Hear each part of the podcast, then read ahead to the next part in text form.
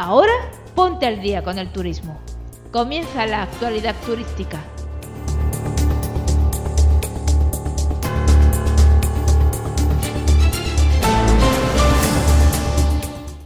Vamos en directo con la actualidad turística.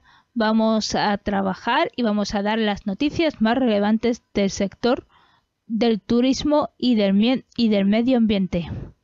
Vamos allá. Porque Tokio inaugura la Tokyo Kabukicho Tower, de los, uno de los edificios más altos de Japón.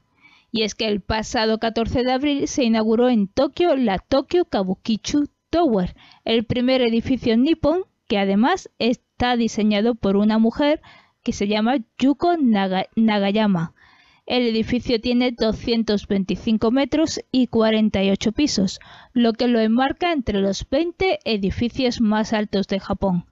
Se encuentra en el distrito Kabukicho de Shinjuku y se inspira en una fuente y en, la, y en la diosa budista del agua.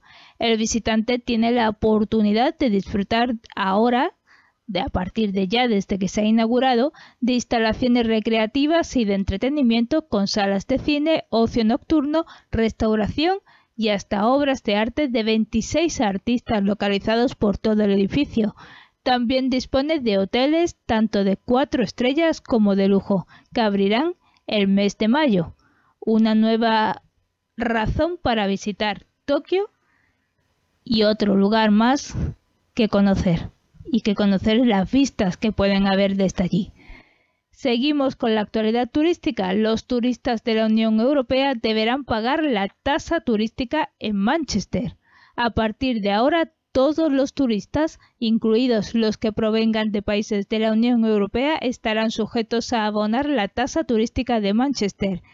Esta se denomina City Visitor Charge y ha convertido a la ciudad británica en la primera del Reino Unido en imponer este gravamen al turismo. De esta forma, cualquier visitante que se aloje en un establecimiento de la ciudad deberá abonar 1,14 euros por persona y por noche. El 80% de los hoteleros apoyaron la medida en la ciudad. Además, los fondos que se obtengan van a ir destinados a crear un sector más sostenible y mantener a la ciudad entre los principales destinos turísticos. Estrella Sobrino, Community Manager experta en el sector del turismo, ha lanzado el taller Aloha Insta, dirigido a todos los propietarios de alojamientos rurales centrado al 100% en la plataforma social de Instagram. Esta es la oportunidad que estabas buscando. Podrás gestionar el perfil de tu alojamiento rural con estrategias sin estrés y sin agobios.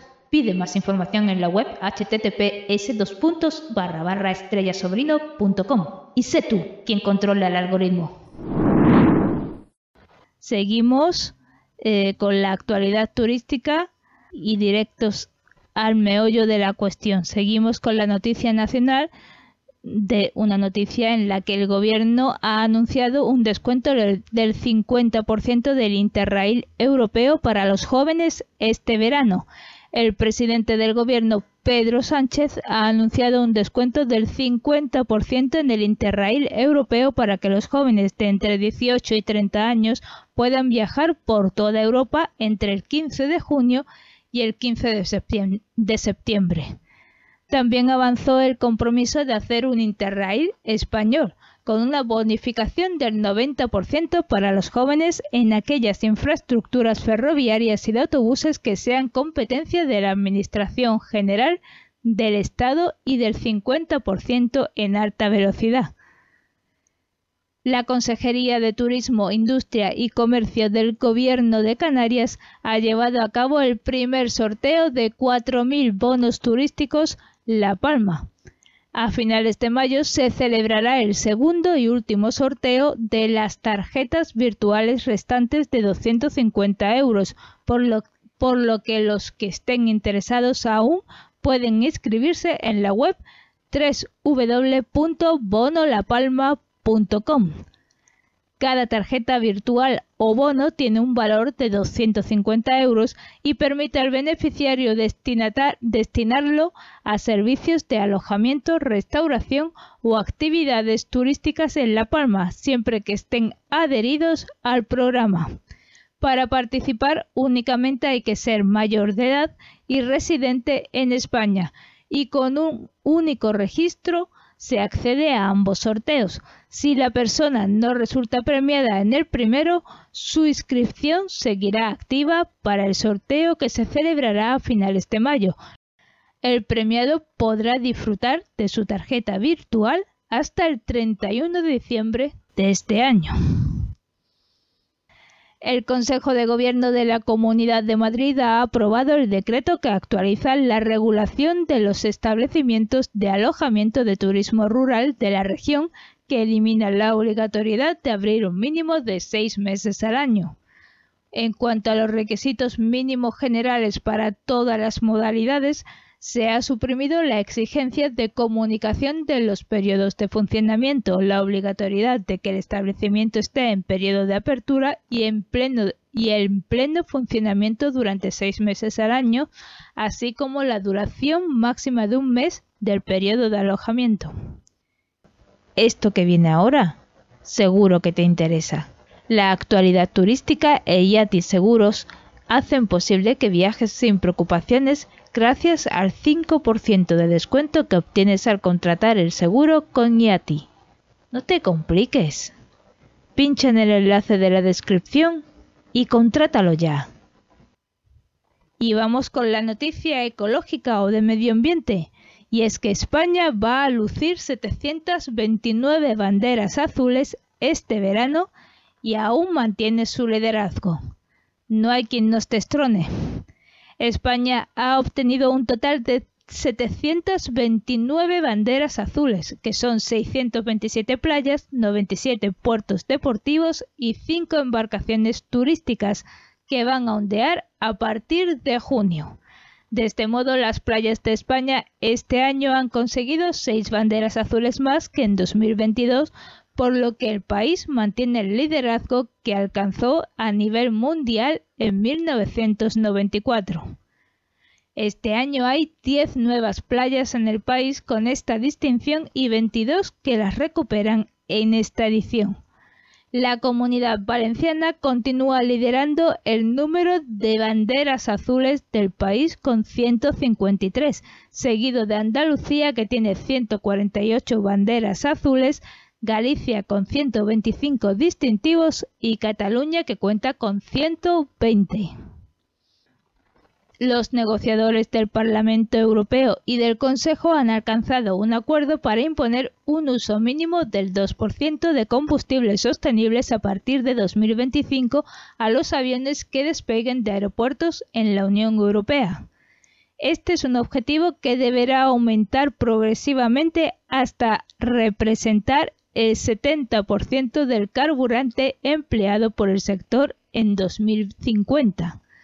La nueva legislación prevé la creación de un sello europeo verde para los vuelos a partir de 2025, con el objetivo de que las aerolíneas puedan acreditar la huella de carbono por pasajero y las emisiones de CO2 estimadas por kilómetro y permitir así a los viajeros comparar cuáles son las opciones más sostenibles para, su, para completar su ruta. Estás escuchando la actualidad turística. El informe anual de impacto económico del Consejo Mundial de los Viajes y el Turismo refleja que el sector turístico mundial ha recuperado el 95% de su, de su contribución al PIB del 2019, año en el que el sector se encontraba en cifras de récord.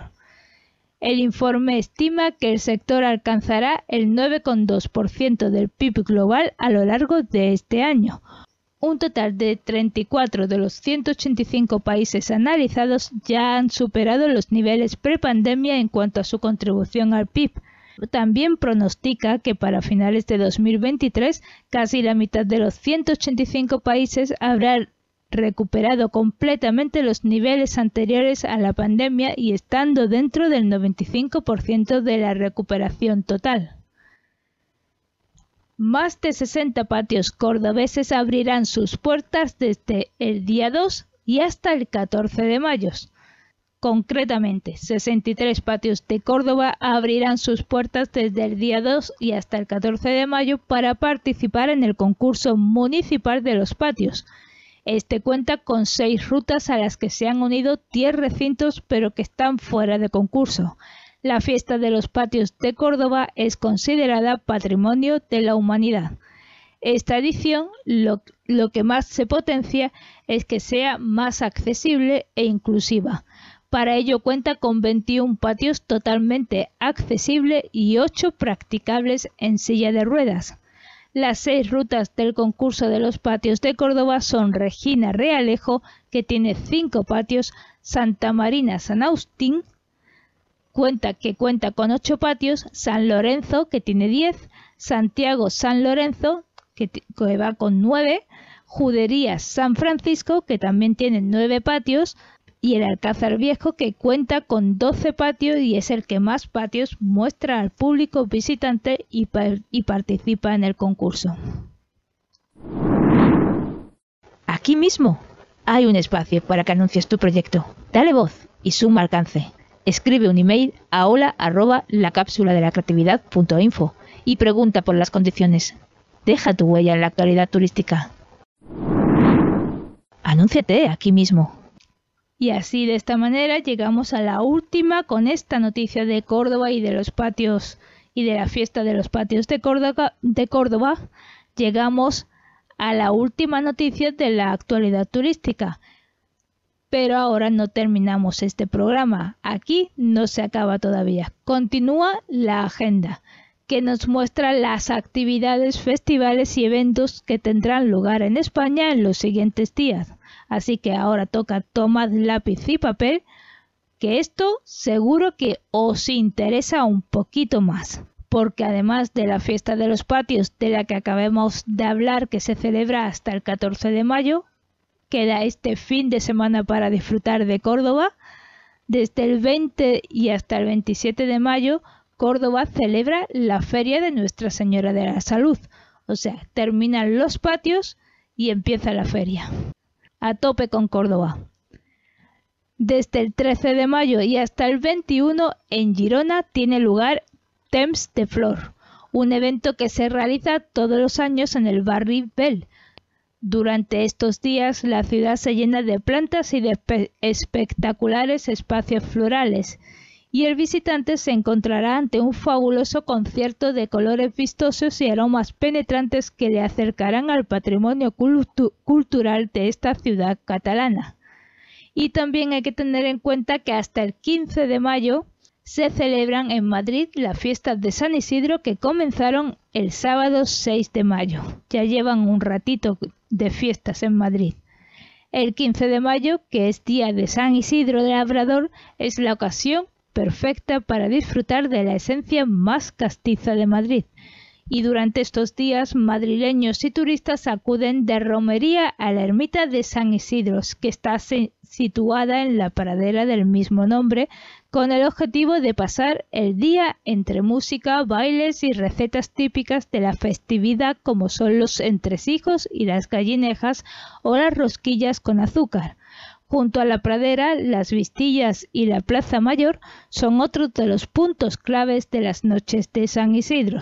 Eso para que vayáis apuntando si estáis por Madrid.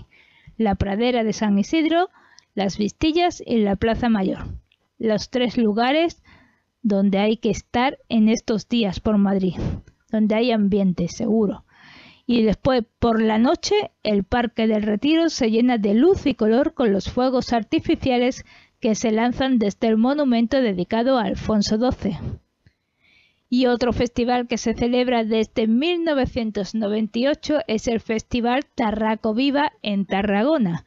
Este festival cultural internacional está especializado en la divulgación histórica de la época romana y tiene lugar desde el 8 y hasta el 21 de mayo en los espacios monumentales de la ciudad como son las antiguas murallas, el circo, el anfiteatro, el teatro o el, o el acueducto.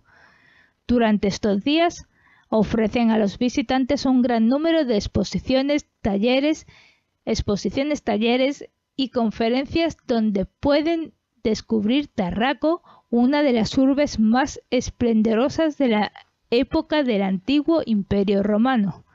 La mayor parte de las actividades de Tarraco Viva son gratuitas.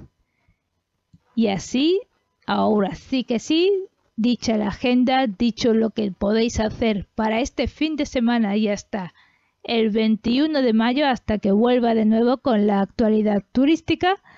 Pues ahora sí, me despido de, de este programa hasta que volvamos de nuevo. Muchas gracias a todos, espero que lo hayáis disfrutado y gracias por vuestra atención y nos vemos pronto. Un saludo, chao. Ahora ponte al día con el turismo.